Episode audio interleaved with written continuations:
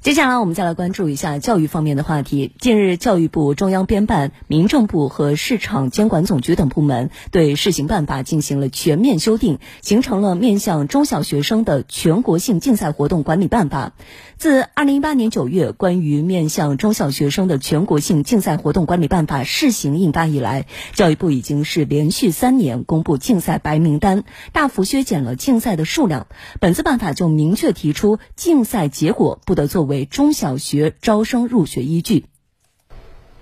管理办法明确，任何学校、学生及家长坚持自愿原则参加竞赛活动，竞赛活动的组织举办要做到八个不得。要坚持公益，不得以盈利为目的；竞赛各项工作不得进行委托授权；任何单位、组织及个人不得向学生、学校收取各种名目的费用，做到零收费；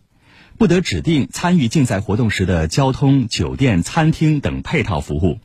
不得通过面向参赛学生组织与竞赛关联的培训、游学、冬令营、夏令营等方式变相收取费用。不得推销或变相推销资料、书籍、辅助工具、器材、材料等商品；不得面向参赛的学生、家长或老师开展培训；不得借竞赛之名开展等级考试，违规收取费用。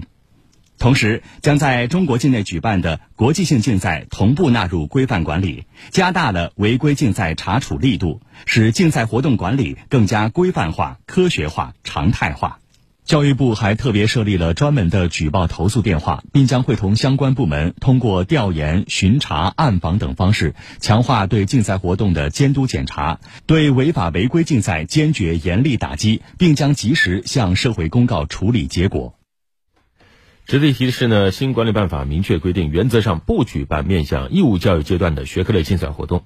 中国教育科学研究院副院长、研究员陈如平说：“这一规定将学科类竞赛活动直接从义务教育阶段排除，只面向高中生。”使得各类学生竞赛活动的对象更加确定精细，这与双减的政策精神保持完全一致。同时呢，中央民族大学副校长、中央民族大学附属中学校长田林也提醒广大的家长，不要让孩子盲目的参加竞赛，要基于兴趣和爱好去培养和参赛，理性的看待竞赛的作用，倡导学生在全面发展的基础上突出个性发展。同时呢，学校也不要为违规竞赛及培训提供场地，组织学生切实。值得为中小学生健康成长营造良好的环境而做出积极的贡献。